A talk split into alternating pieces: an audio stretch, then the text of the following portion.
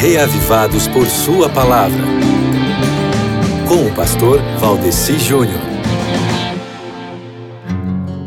Muito bem, muito bem, meu querido amigo ouvinte dessa rádio maravilhosa, a Novo Tempo, que toca a voz da esperança. É um prazer muito grande estar aqui em meio a esse ambiente muito musical para juntos nós meditarmos na palavra de Deus, né? E eu estou destacando aqui a musicalidade desta rádio, porque o capítulo de hoje, amigo ouvinte, ele nos traz lições preciosas sobre a música. O contexto é a inauguração da estadia da Arca da Aliança em Jerusalém e, em torno disso, a organização dos serviços sagrados dos ritos religiosos do povo de Israel ali nos dias de Davi, um dos maiores músicos que aquele povo teve. Logo no começo do capítulo, nós temos aí a organização do quadro de pessoal e dos papéis de cada um, inclusive dos músicos, demonstrando assim que a música na casa de Deus deve ser estabelecida de uma forma organizada.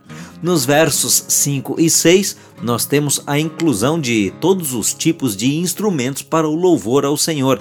É claro que Naquele tempo não existia guitarra, piano, mas você pode notar a ordem classificatória dos instrumentos e ver aí que nós temos aí no texto bíblico os alaúdes, as harpas, as trombetas e os símbolos, ou seja, todos os instrumentos daquela época estavam representados por esses aí de cordas, de sopro e de percussão.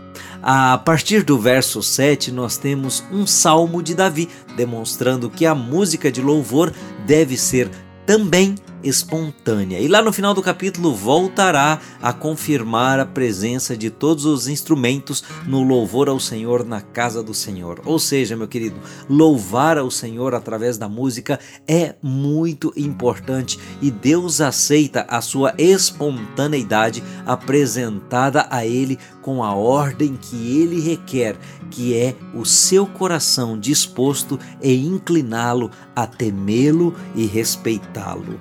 Dentro deste clima, leia hoje 1 Crônicas, capítulo 16. Um abraço e até amanhã, se Deus quiser.